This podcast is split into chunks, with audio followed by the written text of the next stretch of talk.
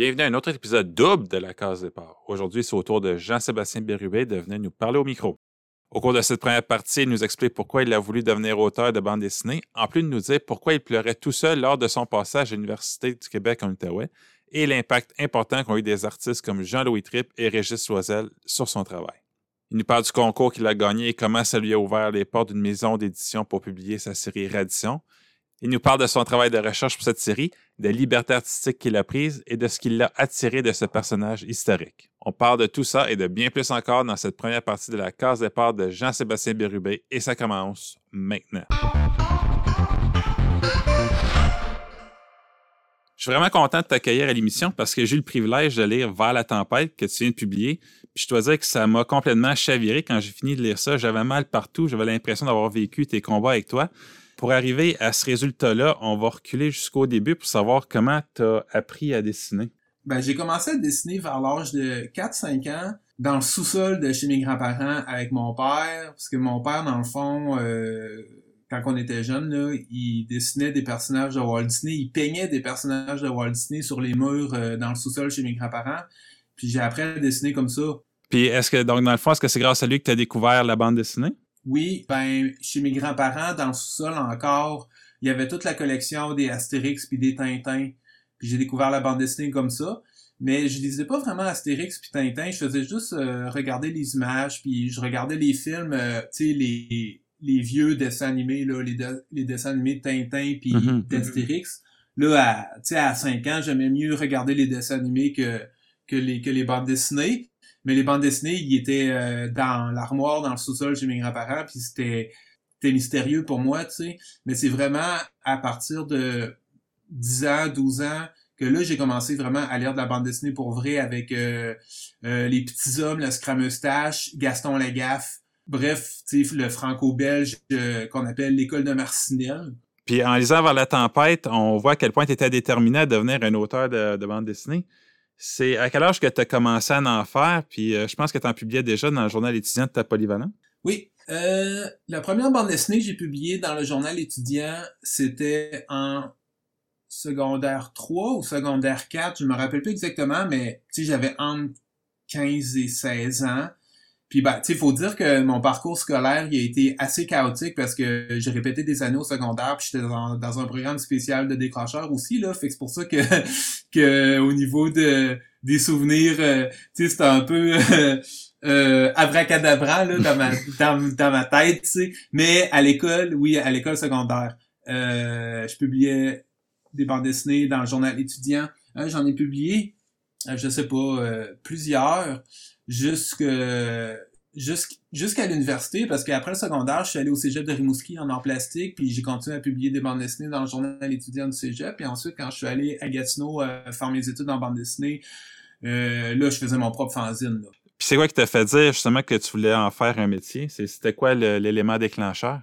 L'élément déclencheur, c'est vraiment en lisant tu sais, les petits hommes là, euh, de Pierre Seron, qui était une copie, graphiquement, les petits hommes c'est une copie de, de Spirou, tu sais, de Franquin, puis mm. Gaston Lagaffe, puis tout ça.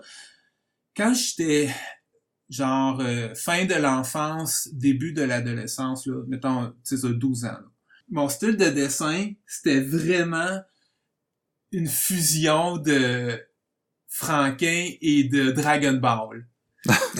c'est vraiment là, tu sais, je regardais ça hier, hier j'ai ressorti euh, parce que tu sais je savais qu'on allait avoir notre, entrevue puis donc j'ai ressorti mes premières bandes dessinées mm-hmm. euh, de l'école secondaire puis euh, tu sais j'ai revu ça là euh, le mix de du style de dessin franquin Dragon Ball là fait que c'était vraiment comme ça que je dessinais à 12 ans mais ce qui me donnait envie de faire de la bande dessinée, ah, si, je pense que c'est vraiment en lisant Les Petits Hommes. Tu sais, Les Petits Hommes, c'est de la science-fiction. En plus, dans ce temps-là, j'aimais beaucoup la science-fiction. D'ailleurs, euh, étonnamment, je voulais faire carrière euh, comme auteur de bande dessinée dans la science-fiction, puis j'ai jamais fait j'ai jamais publié de bande dessinée science-fiction. en fait, là, j'en faisais au secondaire, mais je, fais, je faisais juste ça. Puis durant l'été 2001, tu as fait un stage en art visuel à Bruxelles, en, Belgique, puis tu es allé, comme tu l'as mentionné, à l'école multidisciplinaire de l'image à l'Université du Québec en Outaouais. Bon, à il y avait, il avait pas des petites pointures comme prof. Il y avait Réal Godbout qui était là longtemps. Il y a aussi Jean-Louis Tripp, pour quelqu'un qui était euh, jusque-là autodidacte d'une certaine façon, qu'est-ce que qu'est-ce qu'entrer dans des institutions comme ça, c'est venu changer ta façon de faire de la bande dessinée? Ben, c'est drôle parce que tu as mentionné euh, mon stage à Bruxelles. mon stage à Bruxelles, c'est un, un, stage en art visuel parce que j'étais au cégep de Rimouski en art plastique, comme je disais tantôt. Puis mon stage en art visuel, là, genre que, tu sais, à toutes les fois qu'on qu'on finissait une activité, parce que sérieusement, là, j'aimais, j'aimais pas ça. Faire un stage en art visuel à Bruxelles, j'aimais pas ça du tout. Puis dès qu'on avait du temps libre, là, la première affaire que je faisais, là, c'est que je partais, je quittais mon groupe, puis je m'en allais au musée de la bande dessinée à, Bruxelles, puis je passais mes journées là à regarder les planches originales, puis à tout analyser. Euh, puis j'en ai vu là, des planches originales au musée de la bande dessinée à, Bruxelles. Fait tu sais, moi, en, fait, là, tu sais, j'ai fait à croire que je voulais faire un stage en art à Bruxelles, mais en réalité, euh, j'en avais rien à foutre du stage. Moi, j'allais là pour la bande dessinée, tu sais.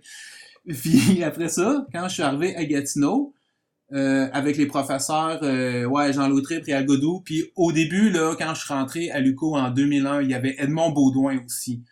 Euh, Edmond Baudouin, il était là les deux premières années de mon bac.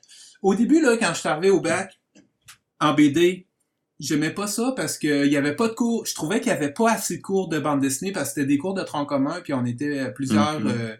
concentrations ensemble. On était les étudiants en bande dessinée, les étudiants en art visuel, les étudiants en design graphique puis les étudiants en histoire de l'art. On était tous ensemble puis on faisait des cours ce qu'on appelle des cours de tronc commun, c'est-à-dire qu'on avait des cours de ben, d'art visuel, de design graphique, des cours de dessin aussi, là, des cours de dessin d'observation, des cours de pour apprendre à utiliser euh, apprendre comment utiliser Photoshop. On avait plein de cours comme ça.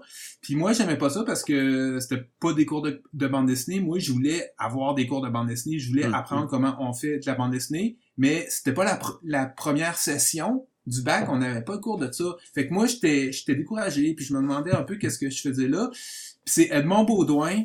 Parce que Edmond Baudouin, euh, je m'étais lié d'amitié avec lui. Puis après les cours, on allait prendre une bière au bar, puis il me racontait sa vie. Puis là, je raconterai, je raconterai pas la vie de Edmond Baudouin ici parce que c'est une vie assez abracadabrante avec euh, bon des affaires assez, folles. Là. Mais euh, je prenais une bière avec Edmond Baudouin, puis je racontais euh, mon doute face à la qualité du programme de bande dessinée. c'est lui qui m'a mm-hmm. convaincu de rester c'est lui qui me dit écoute Jean, écoute Jean-Sébastien, je te comprends très bien, mais euh, crois-moi, si tu restes, euh, ça va valoir la peine parce que si tu restes, euh, ça va être le fun plus tard. Fait que j'ai écouté, j'ai suivi son conseil. Moi, a une chose que j'ai appris dans la vie, c'est quand on va à l'école, on n'apprend pas nécessairement comment ça marche euh, dans le vrai monde. On a parlé un peu qu'au début, tu n'avais pas des, des, cours sur la bande dessinée. Donc, une fois que tu as eu ton diplôme de BD en main, euh, qu'est-ce que ça t'a pris pour te donner le petit oomph qui, qui te fallait pour devenir un auteur de BD professionnel? Ben, quand j'ai fini mon bac, ben, premièrement, pendant les trois années de mon bac à l'UCO, euh, j'étais très productif parce que justement, je trouvais que qu'on faisait pas assez de bande dessinée dans nos, dans nos cours. Puis Jean-Louis Tripp, il trouvait ça aussi. Quand Jean-Louis Tripp, là, il est arrivé comme professeur à, l'UCO, c'est lui qui a pris la place à Edmond Baudouin. Euh, moi, j'étais en troisième année là, quand Jean-Louis il, est arrivé en 2003. Mm-hmm. Puis euh, Jean-Louis était, il, avait fait une crise dans notre cours de synthèse parce que il était sidéré de voir à quel point on n'avait pas fait de bande dessinée durant les, les deux années de notre bac. Puis là, il comprenait pas ça, tu sais. Puis euh, à cause de ça, moi, j'avais tout le temps fait des fanzines. Entre autres, là, j'avais créé un fanzine à l'UCO qui s'appelait Sid Kiong, puis c'était un, un, personnage tibétain excentrique que j'avais inventé comme un, genre de sage, là. Mm-hmm. Puis euh, je faisais des, des aventures humoristiques. C'était très humoristique, c'était très euh, autodérisoire. Puis euh, je faisais cette fanzine-là que je publiais à tous les lundis. Dans le fond, c'était quatre pages à, tous les lundis. Puis les gens aimaient ça parce que ça me coûtait une pièce pour en imprimer 100 exemplaires à la, à la photocopieuse. Mm-hmm, puis mm-hmm. euh, je le distribuais gratuitement au café-bar de, de Luco. Puis il y a plein, plein d'étudiants lisaient mon fanzine, des étudiants en informatique, des étudiants en administration internationale. Ils lisaient mon fanzine. Puis ça, ça m'a vraiment... Euh, stimulé. Ça me, ça m'a stimulé pour faire de la bande dessinée. Puis quand j'ai fini mon bac, ben, tu sais, j'ai fini mon bac avec la, la meilleure note de la classe, puis euh, Jean-Louis Tripp, il m'avait beaucoup brassé aussi, là, tu sais, la dernière année, il m'avait comme pris sous son aile, puis il m'avait dit « Hey, toi, je vais te brasser euh, mm. dans le bon sens, là. Puis, euh, puis, euh, puis après mon bac, ben, à, la fin, là, lors de l'évaluation finale du projet synthèse, c'était Régis Loisel, puis Thierry Labrosse, puis une, une autre enseignante qui s'appelle Ginette Bernier. Dans le fond, c'était les trois juges euh, du jury pour qui donnait les évaluations finales du projet synthèse. Puis donc, euh, euh, j'avais eu un, un A+, pour mon projet synthèse. Puis quand j'ai rencontré les juges là, pour qu'ils me donnent la note, Loisel, il me dit euh, Hey Jean, Jean-Sébastien, qu'est-ce que tu fais après ton bac? parce que nous, là, on, on habite à Montréal. Ça serait le fun si tu venais vivre à Montréal, puis tu viendrais à l'atelier avec nous autres. Puis euh, t'apprendrais comment faire de la, la bande dessinée, tu sais. Ça fait que moi, j'ai décidé de... Ben, j'ai dit oui. Puis, parce que, tu sais, quand Régis Loisel te dit quelque chose comme ça, là, en tout cas, moi, moi, j'ai dit oui, j'ai pas réfléchi. C'est sûr. Fait que j'ai dit, ben oui, oui, je vais venir, c'est sûr que je vais venir. Fait que là, j'ai déménagé à Montréal, puis là, tu sais, j'avais, ben, j'avais pas de travail à rien, fait que je me suis trouvé une job. Dans le fond, c'est je travaillais au préposé aux bénéficiaires euh, pour la Société des enfants handicapés du du Québec. Mhm, puis mhm. parallèlement à ça, euh, je faisais du karaté aussi à Montréal, puis j'allais à la télé d'Oiselle plusieurs fois par semaine. Ça, c'était en 2004-2005. J'allais à la télé d'Oiselle plusieurs fois par, par semaine. Il y avait il y avait Jean-Louis qui était là, parce que eux autres, là, Jean-Louis et, Régis, ils avaient commencé à travailler sur, sur Magasin Général. Oui. En fait, Régis Oiselle, là, il avait fini euh, Peter Pan tome 6. Puis moi, j'avais vu euh, la fin, là, tu sais, j'étais à l'atelier quand il avait fini Peter Pan, tome 6. Puis après ça, lui et Jean-Louis avaient commencé à travailler sur euh, le tome 1 de Magasin Général. Puis euh, Thierry Labrosse était là, puis à un moment donné, Michel Rabagliati, il était là aussi, il travaillait là, sur Paul. Puis finalement, Michel, il est quitté parce que, dans le fond, il aimait mieux travailler seul à la télé il y avait tout le temps plein de monde qui venait, surtout le mercredi soir, parce que le mercredi soir, il, faisait des séances de, de, modèles vivants. Puis durant les séances de modèles vivants, après euh, la séance, on prenait tout le temps une bière puis on jasait. Puis tu sais, c'était tout le temps plein de monde. Puis il y avait plein de dessinateurs. Il y avait du monde, tu sais, qui travaillait dans le jeu vidéo chez Ubisoft, qui dessinait à la, la tablette graphique. Tu sais, c'était, super stimulant puis c'était super euh, euh, fascinant de côtoyer tous ces gens-là. Puis, mais moi, je, moi, me sentais petit dans ce temps-là, là, parce que, tu sais, j'étais nouveau à Montréal. Tu sais, j'étais plus jeune, j'avais 25 ans. Sais, je me sentais petit, là, dans, dans toute cette, gang-là d'artistes accomplis, tu sais. Ben, c'est ça, je me sentais à la fois privilégié d'être là, puis à, la fois euh, petit dans mes shorts, là, si on veut. mais, Loisel et Trip, ah, ils m'ont tellement euh, coaché ils m'ont tellement coaché pour faire de la bande dessinée professionnellement. Loisel, il m'a vraiment euh, euh, coaché sur la mise en scène. Là. Le, parce que lui, sa force, c'est la mise en scène, le, le, le storyboard, comment euh, diriger l'œil dans chaque case. Dans le fond, là, comment rendre ta mise en scène dynamique pour le, le lecteur, de passer que l'œil il passe d'une case à l'autre, une case à l'autre, puis une bulle à l'autre puis que, que, ça bouge, il m'avait il, m'avait beaucoup mis l'accent sur ça. Puis il y a quoi qui m'avait frappé à l'époque, euh, j'avais pas compris dans ce temps-là, mais aujourd'hui je comprends. Ben c'est ça, j'ai appris plein d'affaires à la télé Loisel que je comprenais pas, mais qu'aujourd'hui je comprends, mais comme genre 15, ans plus tard, là. Entre autres, là, il disait que que mes dessins étaient tout le temps mieux dans mes dans mes dans mes carnets de croquis. Puis que hmm. quand je venais pour dessiner euh, sur mes planches, sais, j'étais tellement stressé euh, ben, que ça soit bien fait que, que mes dessins dans mes planches, ils étaient figés, tu sais. Puis Loisel, puis Loisel et Trip, ils regardaient mes, mes carnets de croquis, ils me disaient, mais, mais jean sais comment ça, euh, tes dessins, tes croquis sont pleins plein d'énergie dans tes carnets, puis quand on, on voit tes planches après, c'est c'est mou, c'est c'est c'est stiff. Puis ben c'est vraiment c'est vraiment aujourd'hui que je comprends plus ça en fait parce que dans ce temps-là, je comprenais pas pourquoi il me disait ça parce que je me disais oui, mais mes croquis, moi quand je fais des croquis, je me force pas. Quand je fais des planches de BD, je me force. Puis eux, moi, je leur disais ça, tu sais, en 2005, puis eux, ils me disaient, ben, ça, ça paraît.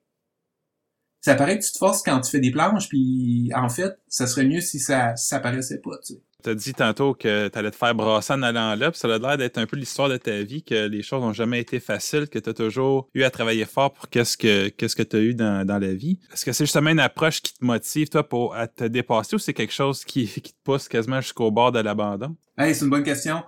Euh, ben, tu sais, à cause de mon vécu, là, tu sais, que, que je raconte dans, euh, dans Vers la tempête, puis dans Comment je ne suis pas devenu moine, puis dans... Tu sais, je fais partie d'une association, là, en ce moment, qui s'appelle l'ABC, pour euh, Association Bégaiement Communication, parce que je travaille beaucoup sur mon sur mon bégaiement en ce moment là, euh, mm-hmm. dans l'acceptation puis la normalisation du bégaiement, ça fait en sorte que plus je l'accepte, plus je normalise le bégaiement, plus je comprends son fonctionnement, moins je, je bégaye aussi parce que j'arrive à le maîtriser plus. Mais ça, là, le fait d'être né, parce que le bégaiement, là, c'est un problème euh, génétique. Mm-hmm. Le fait d'être né avec ça, d'avoir grandi avec ça, ça a toujours fait en sorte que, ben, surtout dans ma famille, on me fait comprendre que fallait tout le temps que j'en fasse plus que les autres pour réussir dans la vie. Puis, dans la bande dessinée, euh, c'est ça. Dans le karaté, c'était ça. Dans la bande dessinée, c'est ça. Puis là, en ce moment, dans la bande dessinée, ben, la bande dessinée, cette, cette mentalité-là, là, de devoir euh, en faire plus que les autres pour euh, être considéré, être reconnu, puis réussir dans la vie, moi, ça me poussait à, à faire des, des, temps, des tendinites chroniques qui m'ont empêché de dessiner euh, pendant longtemps parce que parce que c'était la c'était l'anxiété de performance puis c'était tu sais ça me ça a le fait que j'ai fait un, un, burn-out en fait. Ben tu sais je parle hum. de des temps des temps des tendinites là dans le sens que je me suis brûlé brûlé brûlé les tendons. Tu sais tu sais que mes tendinites j'ai eu chez, chez Jean-Louis Tripp. tu sais, je travaillais chez eux, ben là, tu sais, j'étais dans une situation spéciale, là, je venais juste de me séparer de mon ex-conjoint à Rimouski, puis Jean-Louis m'avait prêté sa maison à à Montréal, puis je finissais Radisson Tome 4. Puis j'ai fini Radisson Tome 4 euh, chez Jean-Louis dans sa maison, puis euh, lui, il, était pas là, là, il était là quelques jours, mais il est parti en France après. Fait que j'étais tout seul dans sa, sa maison, puis je finissais Radisson Tome 4. Mais tu sais, je travaillais euh, 16 heures par jour. Fait que c'est ça qui a fait que je me suis brûlé les, tendons, tu sais. Mais tu sais, c'est un, une mauvaise décision que j'ai pris. Puis bah, tu sais, je, je le savais pas dans ce temps-là aussi, là, c'était quoi ce problème-là, tu sais, que ça pouvait arriver, tu sais. Mais oui, moi, j'ai toujours travaillé jusqu'à jusqu'à qu'à l'épuisement. Puis euh, à Luco aussi, je faisais ça. Parce que je me rappelle, dans quand je, je travaillais sur mon projet de synthèse à Luco, des fois, j'étais tout seul dans le dans la, dans la classe, alors que tout le monde était parti euh, soit chez eux, soit aller faire la fête. Mm. puis moi, j'étais seul le soir à, à, dessiner dans la classe, puis je pleurais, tu sais. Je pleurais parce que parce que je trouvais ça dur, tu sais, de pendant que les autres faisaient la fête, moi j'avais j'avais j'avais j'avais j'avais pas de vie puis j'étais seul dans la classe puis je dessinais mon projet mon projet synthèse. Fait tu sais, je pleurais, je pleurais tout seul dans la classe à cause de ça. Mais gars, j'ai j'ai réussi là.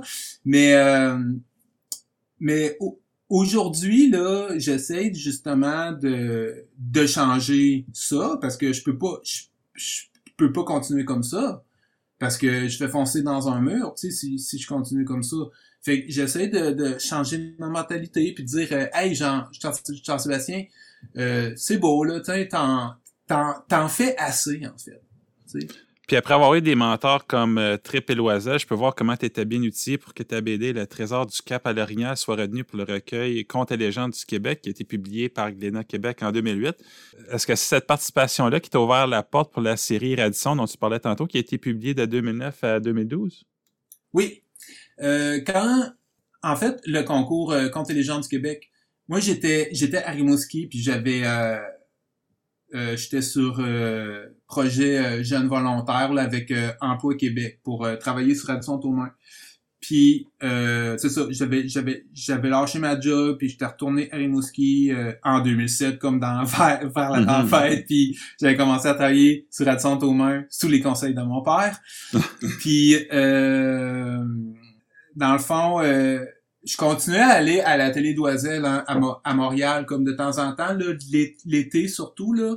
Puis euh, j'allais montrer mes planches à Jean-Louis puis à, à Régis là de Radisson Tourmain. Mais quand je travaillais sur Radisson Tourmain, il y a un de mes amis à Rimouski qui me dit Hey Jean-Seb, t'as-tu entendu parler de ça, du concours euh, Glénat Québec achète Ca- Canada, ils cherchent euh, des, euh, sais, des jeunes là.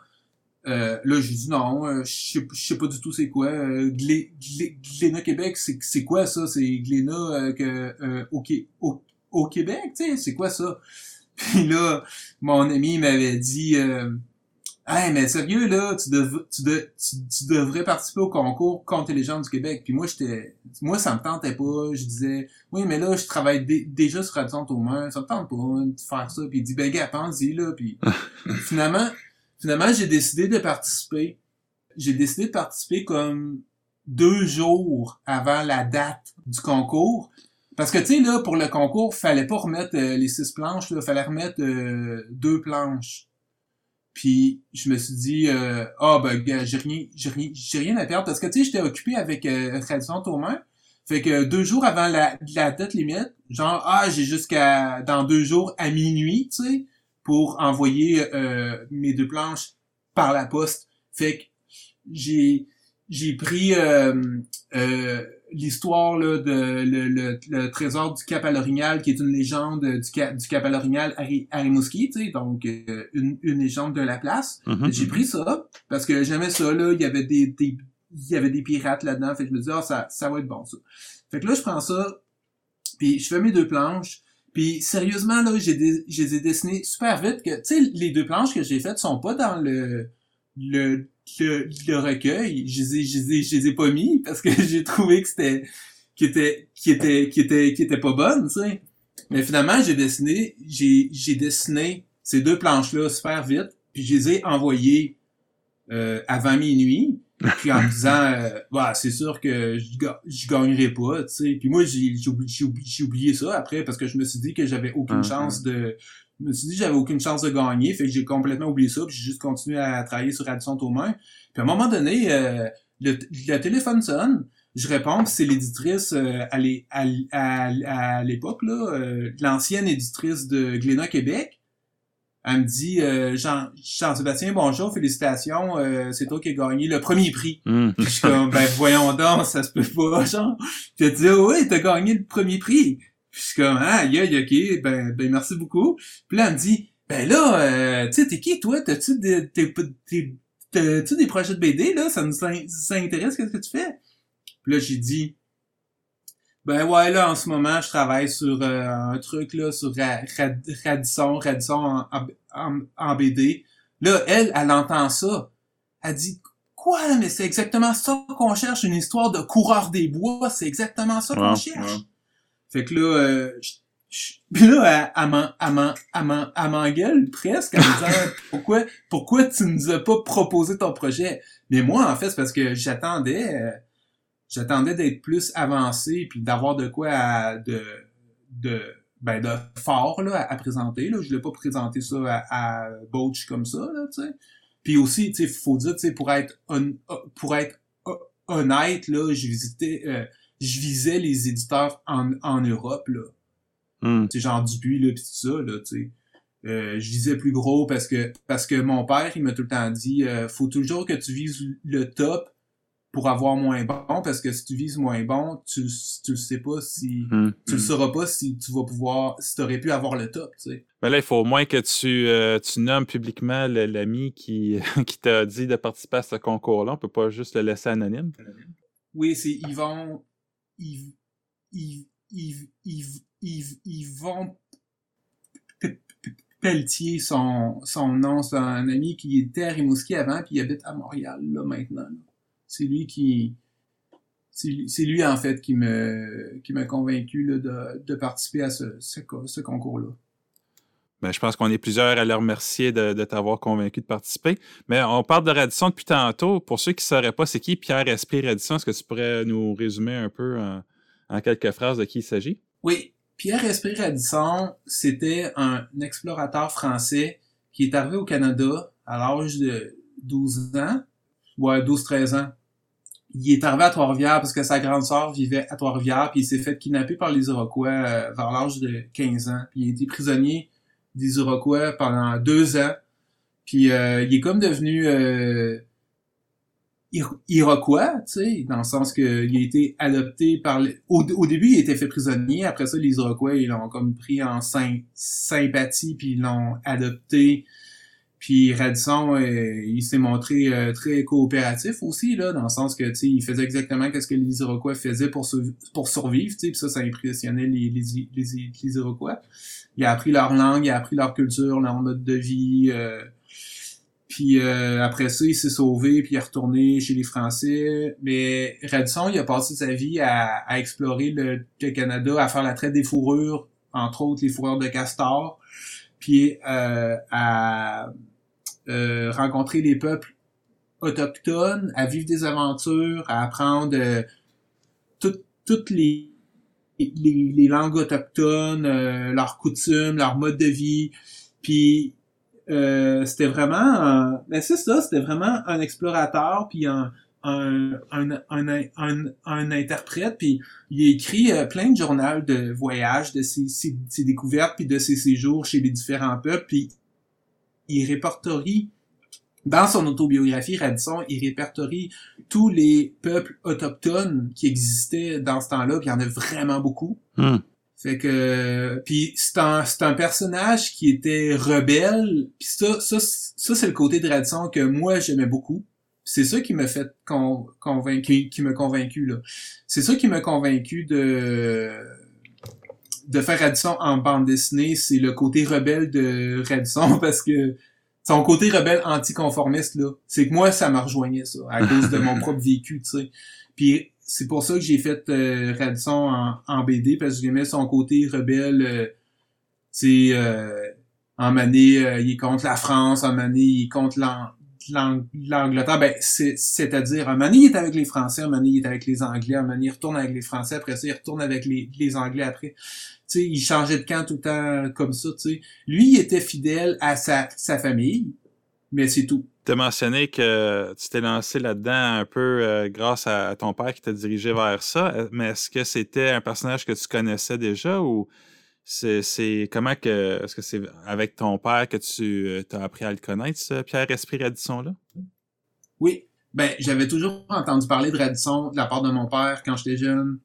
Honnêtement, mon père, il me parlait de Radisson, puis euh, ben, j'aimais pas ça, là, au, début.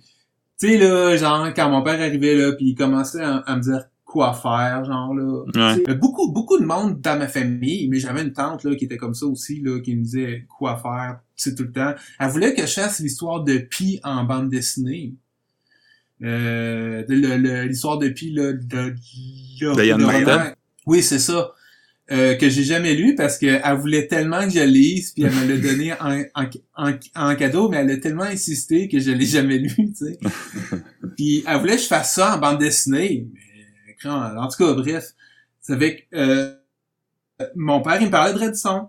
Puis moi, je voulais pas, je voulais pas au début, je voulais pas faire Radisson en bande dessinée. Mais en face, c'est que moi, mes projets de bande dessinée, ils étaient, ils étaient refusés. Tu sais, mes, mes projets de bande dessinée sur le, sur le Tibet puis tout ça, c'était, c'était refusé. Hum. Fait que j'ai dit, j'ai, j'ai, dit à mon père, ok, j'ai dit à mon père, j'ai dit, je vais lire l'autobiographie de Pierre Esprit Radisson, puis si en lisant l'autobiographie de Pierre Esprit Radisson, si j'aime ça, je vais faire la la BD. Mais finalement, quand j'ai commencé à lire l'autobiographie de Radisson, tu sais, Radisson, il avait le tour pour raconter des, histoires captivantes parce qu'il commence son autobiographie au moment même où il se fait enlever par les Iroquois. Hum. Là, tu sais, moi, je suis rentré là-dedans puis j'étais captivé au bout, là. Ah, qu'est-ce qui va se passer, tu sais? Fait que, là, euh, ouais, je pense que, j'ai lu les dix premières pages là, de l'autobiographie de Radisson, puis après avoir lu les dix premières pages, j'ai dit OK, je le fais. Tu as mentionné que quand ton père t'a parlé de Radisson, ça t'intéressait pas, mais est-ce que euh, l'histoire de la Nouvelle-France, c'est quelque chose qui t'intéressait? Parce que quand même se lancer là-dedans, c'est assez costaud côté recherche. Puis on le voit dans Vers la tempête, justement, que tu as des discussions au sujet de quel fusil qui est historiquement euh, approprié pour, pour euh, ton histoire. Ben, sérieusement, la, l'histoire du Québec, là, ça m'intéressait tellement pas. En plus, moi, j'avais coulé toutes mes cours d'histoire au secondaire, puis j'aimais vraiment pas ça. Puis donc, quand j'ai décidé de, de faire Radisson bande dessinée, ben, tu sais, là, j'avais pas le choix, là. Fallait que fallait que j'étudie la, la Nouvelle-France, en tout cas à l'époque de, de, Radisson, mais oui, là, les débuts de la, de la Nouvelle-France. Fallait que j'étudie ça. Fallait que je sache comment dessiner fallait que je sache euh, comment la société euh, fonctionnait dans ce temps-là. Puis c'est totalement un autre monde. Ça n'a rien à mm-hmm. voir avec notre époque. Là. Je veux dire, les gens ils mouraient dans ce temps-là, là, tu sais, des guerres, tu sais, avec les, les, les Iroquois, puis il y avait plein, plein d'affaires. Euh, les gens ils risquaient leur vie pratiquement chaque jour, là, tu sais, dans ce temps-là. C'était, c'était une époque c'était une époque très violente aussi, là, très, très, très violente, avec toutes les guerres euh, euh, entre les différents peuples autochtones, puis il il torturait du monde, puis c'était extrêmement violent comme époque, puis tout ça, tu sais. Fait que étudier ça, savoir comment dessiner ça avec euh, les bonnes affaires, là, les bons costumes, les bons fusils, comme tu disais, euh, j'ai même étudié l'architecture de la mm-hmm. de la Nouvelle-France pour savoir comment dessiner les maisons, comment les maisons étaient construites et tout ça. Ça a été un gros travail, un gros gros gros travail, mais tu sais comme moi j'étais pas comme comme j'étais pas bon en, en histoire là, puis que quand j'ai décidé à faire euh, quand j'ai décidé là de faire Addison en bande dessinée, euh, j'ai passé un an à faire de la de la de la recherche, mais tu sais pendant un an j'ai juste fait ça là, j'ai pas fait de planche de BD là pendant mm-hmm. un an là, j'ai juste fait de la recherche historique. J'ai visité des musées, j'étais allé à Trois-Rivières, j'ai visité le vieux Trois-Rivières, j'ai pris des photos, j'ai rencontré des historiens. D'ailleurs là à Trois-Rivières là, puis c'est plate parce que je l'ai jamais retrouvé, ce gars-là. Il était plus là quand j'ai publié Radisson au moins parce que je l'ai montré.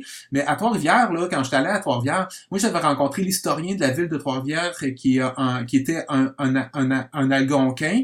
Puis il m'avait vraiment beaucoup aidé. Il m'avait fait, fait visiter les archives à Trois-Rivières. Puis il m'avait fait des photocopies euh, des plans de la ville de Trois-Rivières en 550. Puis lui, euh, il me semble qu'il s'appelait Jean, mais je m'en souviens comme plus, mais mais c'est ça, lui, c'était un, un, un, Algonquin du Nord, puis il, il vivait à Trois-Rivières, puis il travaillait comme historien de la ville de Trois, Trois-Rivières. C'était vraiment le fun, puis j'avais dit que j'allais j'allais y envoyer euh, Radisson mains mais quand j'ai publié Radisson mains j'ai écrit à, à, à, la ville de Trois, Trois, de Trois-Rivières, puis il était plus là, puis j'ai j'ai jamais pu j'ai jamais pu le rejoindre en fait. Mais bref euh, a j'avais rencontré plein de gens comme ça là qui m'avaient aidé dans mes recherches comme à un moment donné j'étais allé à j'étais allé à à, à Wendake à Québec. Dans, le mm-hmm, fond mm-hmm. il y avait le volet euh, Radisson Trois-Rivières puis il y avait le volet euh, autochtone. Fait que j'avais été à Wendake euh, j'avais rencontré un couple de Hurons euh, puis ça m'avait frappé parce qu'il était blond aux yeux bleus. puis euh, c'est là que j'ai découvert que tout le, le, le métissage, tu sais. Mais ça fait que j'avais rencontré ce couple de Hurons là. Puis tu sais, je leur posais plein de questions. Puis un moment donné, ils m'ont dit, mais hey, euh, Jean, Jean, Jean, Jean, Sébastien, on s'excuse, mais tu connais plus, tu connais plus notre culture que nous. Fait que, tu sais, il m'avait dit ça, tu sais, fait que, fait que, tu sais, ça m'avait, ça m'avait surpris, tu sais. Mais toute la, toute la question, tu sais, moi, là, je connaissais absolument rien, ok? Tu sais, moi, je connais, je, connais, je connaissais juste, euh, tu sais, le Tibet, le, le bouddhisme, euh, mm-hmm. puis, euh, euh toute la question autochtone là, euh, je connaissais pas du tout ça. Puis c'est en, rencontrant ces gens-là, puis c'est en allant chez ces gens-là, puis j'étais allé chez ces gens-là, ils m'avaient invité chez, chez, eux puis tout ça, tu sais. Puis c'est en allant chez ces gens-là que j'ai appris euh, toute la complexité de la réalité autochtone euh, aujourd'hui, qui est extrêmement différente de, de l'époque de, de Radisson, évidemment, parce que à l'époque, là, au 17e siècle, là, euh, c'était les Français qui étaient assimilés aux, mm-hmm. Autochtones pour survivre. Puis est-ce que tu as été tenté d'aller confirmer l'information qui se trouvait dans, dans les écrits de Radisson? Parce que des fois, on sait que les gens ont tendance un peu à exagérer certains aspects de leur vie quand ils en parlent. Par exemple, tu mentionnes même dans la chronologie, dans le tome 2, euh, que Radisson aurait écrit un faux compte-rendu d'une aventure à laquelle il n'avait pas participé. Donc, est-ce que tu as eu tendance à, aller voir si ce qui était écrit était vrai? Oui. Euh, par rapport à ça, justement, j'ai rencontré, euh, euh, ben, celui qu'on considère comme étant le plus grand spécialiste de Radisson au, Québec, il s'appelle Martin Fournier. Martin Fournier, c'est lui qui a écrit les aventures de Radisson, donc le roman jeunesse. Puis il a écrit plein de livres sur la vie de Radisson, mais plus euh, des livres euh, pour apprendre l'histoire. Donc, je, je l'ai rencontré, Martin Fournier, je me suis entretenu avec lui. Mais lui, c'est le plus grand spécialiste de Radisson au, au, Québec, parce que il y, a, y, a, une autre spécialiste de Radisson qui, elle, habite aux, aux États-Unis.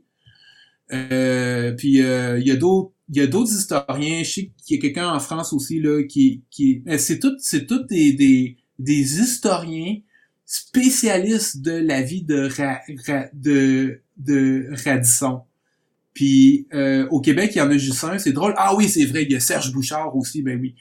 Euh, Serge Bouchard là qui était venu me voir au salon de livre de de Montréal puis qui avait acheté les catomes de mm-hmm. de Radisson. D'ailleurs, j'ai une anecdote à propos de lui, tu sais, ça m'avait vraiment, euh, ça m'avait vraiment tout, touché ça. C'est qu'à un moment donné, j'étais au salon du livre de Montréal, puis il y a une femme qui vient me voir, puis elle dit, euh, hey, c'est vous l'auteur de Radisson Et je dis, oui, c'est moi. Puis elle dit, elle me dit, je viens juste d'assister à une conférence de Serge Bouchard, puis à la fin de sa conférence, il y a quelqu'un dans la salle qui a levé sa main, puis qui a posé une question à Serge Bouchard, puis qui lui a demandé euh, est-ce que vous euh, avez l'intention de faire un livre sur Radisson un jour? Puis Serge Bouchard, il a répondu, je sais pas, moi, j'étais, j'étais pas là, c'est la femme qui me racontait ça. Mm-hmm. Mm-hmm. Serge Bouchard, il aurait répondu, non, parce qu'il y a déjà une excellente bande dessinée sur, sur Radisson qui existe. Wow, ça c'est quelque chose, ça. Oui. Puis, euh, quand cette femme-là, elle m'avait dit ça, j'ai fait wow, ok, euh, tu sais, ça m'a vraiment, ça, ça m'a, ça m'a vraiment touché puis impressionné d'entendre ça. Que Serge Bouchard dit ça parce que tu sais, Serge Bouchard, c'est comme le plus grand anthropologue euh, du, du, du, du Québec. Mm-hmm. Ouais, c'est tout un, saut d'approbation. Puis justement, tes quatre tomes sont inspirés, comme tu l'as mentionné, d'autographie de Radisson. Pour toi, c'était quoi les difficultés d'adaptation? Parce que tu dois choisir de quoi tu vas parler, c'est toi qui vas décider comment les tombes, où ça commence, où ça finit. Donc, c'était quoi ton processus un peu pour euh, te retrouver dans tout ça? Euh, ben, la grande difficulté là, que j'ai eue avec euh, la bande dessinée Radisson, c'est le nombre de pages. J'ai été confiné parce que c'était les exigences de Glénat Québec. Puis c'est pour ça mm-hmm, hein, mm-hmm. que j'ai quitté Glénat Québec pour aller chez Futuropolis. C'est à cause du nombre de pages. Euh, le format là, 46 pages couleur euh, ne me convenait pas parce que moi, moi dans ma tête, là, Radisson, dans ma tête, c'était comme une idée de, une envie de faire, de raconter une grosse saga de bande dessinée épique. Euh, pour faire honneur à la vie de Radisson, là, faire quelque chose de vraiment épique, de histoire du Québec épique en, en BD. Euh, avec l'action, l'aventure, tout ça. Puis c'est ça que je voulais faire. Mais bon, j'ai pas, j'ai pas pu. Puis aussi, j'ai pas pu non plus parce que Glénat Québec, à un moment donné, ils m'ont annoncé qu'ils cancellaient la série parce que ça se vendait pas. Puis ils ont mm-hmm. arrêté après le tome 4. Pour ça que moi, j'ai fini Radisson au tome 4. Au début, c'était, je devais faire je pensais je pensais faire six tomes mm-hmm. puis quand ils m'ont annoncé ça quand je finissais le tome 3 fait ils m'ont dit ben euh, il y en, aura pas d'autres après le tome 4, tu sais. Fait euh, j'ai fini l'histoire de Radisson dans le tome 4, puis je suis vraiment déçu de... Tu sais, je suis vraiment déçu du tome 4 de Radisson, parce que le tome 4 de Radisson, il est très condensé, puis c'est à contre-cœur que je l'ai fait aussi, là. Puis en plus, les critiques, ils, ils me l'ont ils me l'ont reproché d'avoir trop condensé l'histoire de Radisson tome 4. Mais tu sais, c'est ça. Puis, euh, euh, donc, les enjeux pour moi dans, en, en, en faisant Redson, il y a aussi euh, le fait que, tu sais, j'ai décidé de censurer des scènes comme euh, euh, parce que j'avais peur que, tu sais, tu sais, j'étais pas, j'étais pas expérimenté dans ce temps-là. C'était ma première BD, j'étais jeune, c'est je, jeune auteur qui qui qui, qui commence. J'avais appelé euh, chez eux, puis euh, je faisais de l'angoisse, puis ils m'avaient rassuré puis tout ça parce que ben je fais je fais je faisais de l'angoisse là. J'avais peur que les gens ils disent que Red Radisson ça soit une grosse merde. D'ailleurs, d'ailleurs, il y a beaucoup de gens qui m'ont reproché euh, le nez pointu de de Radisson, puis moi j'avais dessiné son nez comme ça pour lui donner du, du, caractère, puis aussi pour mm-hmm. l'entrer facilement dans une foule. Surtout là quand il va chez les peuples autochtones, puis que là il est, perdu dans dans foule. Euh, c'est important pour moi qu'on le reconnaisse euh, très facilement. C'est pour ça que j'avais dessiné son nez pointu. Puis euh, ah, les critiques, ils me l'ont reproché, le nez pointu. Il y a même des gens qui m'ont dit que Radisson, ça se vendait pas à cause de son nez pointu. Puis, par rapport à, à, à, la, à, la, à la censure, c'est que moi, j'avais peur là que si je montrais les scènes de violence telles quelles, j'avais peur que ça choque trop les gens puis que ça se vende pas. C'est pour ça que toute la scène, quand Radisson se, se fait torturer par les Iroquois, pour les gens qui ont lu l'autobiographie de Radisson, là, ce bout-là, là, c'est de l'horreur, c'est de l'horreur pure. Euh, parce que c'est, je raconterai, je raconterai pas ça là parce que c'est inimaginable qu'est-ce que qu'est-ce qu'il faisait aux prisonniers. Puis quand Radisson s'est fait torturer là par les les Iroquois, ben j'ai j'ai censuré cette scène là parce qu'en réalité Radisson s'est fait torturer par les Iroquois pendant plusieurs jours, mais 24 heures sur 24. Euh, attaché après un, un, un, poteau, puis il se faisait brûler, puis il se faisait transpercer avec des, des épées en feu. Euh, puis il a été en convalescence pendant trois mois après ça. Là. Il, il marchait plus pendant trois mois après. Là. Il lui avait arraché les ongles aussi. Là, fait que ça, cette scène-là, je l'ai, je l'ai, je l'ai, je l'ai censurée parce que j'avais trop peur que ça choque les gens. Justement, est-ce que tu as pris une part de censure? Est-ce que tu as pris aussi une part de liberté artistique dans ta mise en scène ou tu as essayé de rester le, le, plus fidèle possible aux écrits? La liberté artistique, je l'ai prise euh, dans le dessin. C'est-à-dire que, bon, tu sais, euh, j'ai respecté les costumes, les armes, euh, les maisons, l'architecture, tout ça, les, les objets. J'ai, j'ai respecté tout ça, mais euh, au niveau du style de, de, de, de dessin, si je me suis plus lâché là, tu sais, comme exemple, là, tantôt, je parlais du fameux nez de Redson mm-hmm, pointu, mm-hmm. là, bon. Mais justement, ça, c'est une, c'est une liberté artistique que j'ai pris parce que c'est clair que Radisson dans la vraie vie il avait pas un nez comme ça du tout puis je pense que aussi Radisson je l'ai dessiné avec les cheveux très longs mais dans la réalité je pense pas qu'il y avait des cheveux longs comme ça. Je pense qu'il y avait les cheveux plus courts mais moi je trouvais que tu sais là moi tu sais moi j'écoute du du du du du, du, du métal puis c'est du punk rock pis ça puis bon tu sais là les gens qui écoutent du, du, métal c'est des gens qui ont les cheveux longs puis tout avec des frocs de cuir. Puis moi euh, tu sais, je voyais bien euh, Radisson comme ça, tu sais. Fait que je l'ai mis avec les cheveux longs comme ça, mais dans la vraie vie, c'est sûr qu'il avait pas les cheveux longs de même, tu sais. Fait tu sais, il y a des, des libertés artistiques euh, que oui, que j'ai prises comme ça, mais c'est vraiment plus dans le dessin plutôt que dans la que dans l'histoire, parce que l'histoire, c'est j'ai respecté euh, l'histoire euh, écrite dans son, son autobiographie. J'ai juste mis l'accent sur des choses. J'ai mis l'accent sur sur la mise en scène, l'action, euh, tu sais, j'ai essayé de privilégier, tu sais, j'ai essayé de rendre euh, toute cette histoire-là d'un point de vue humain, d'un point de vue humain dans le sens, tu sais, toute la relation complexe que Radisson y entretient avec les, les Iroquois, justement, cette espèce de relation amour-haine-là qu'il entretient avec les Iroquois, parce qu'à un moment donné, il se rend compte qu'il les aime, mais il peut pas rester là parce que sa vie est en, danger, puis il va, il va se faire tuer s'il il reste là, parce que les, les, Iroquois, ils, il partait beaucoup en guerre contre d'autres tribus, tu sais. Puis euh, euh, j'ai essayé de, mettre l'accent sur ça, de mettre l'accent sur euh, la relation de Radisson avec sa famille adoptive iroquoise, avec ses deux sœurs, avec ses parents, avec son frère, tout ça. Ben, c'est tout pour cette première partie de mon entretien avec Jean-Sébastien Bérubé. Dans la deuxième partie, on va parler de comment je ne suis pas devenu moine et de Vers la tempête. Vous voulez pas manquer ça. Ciao!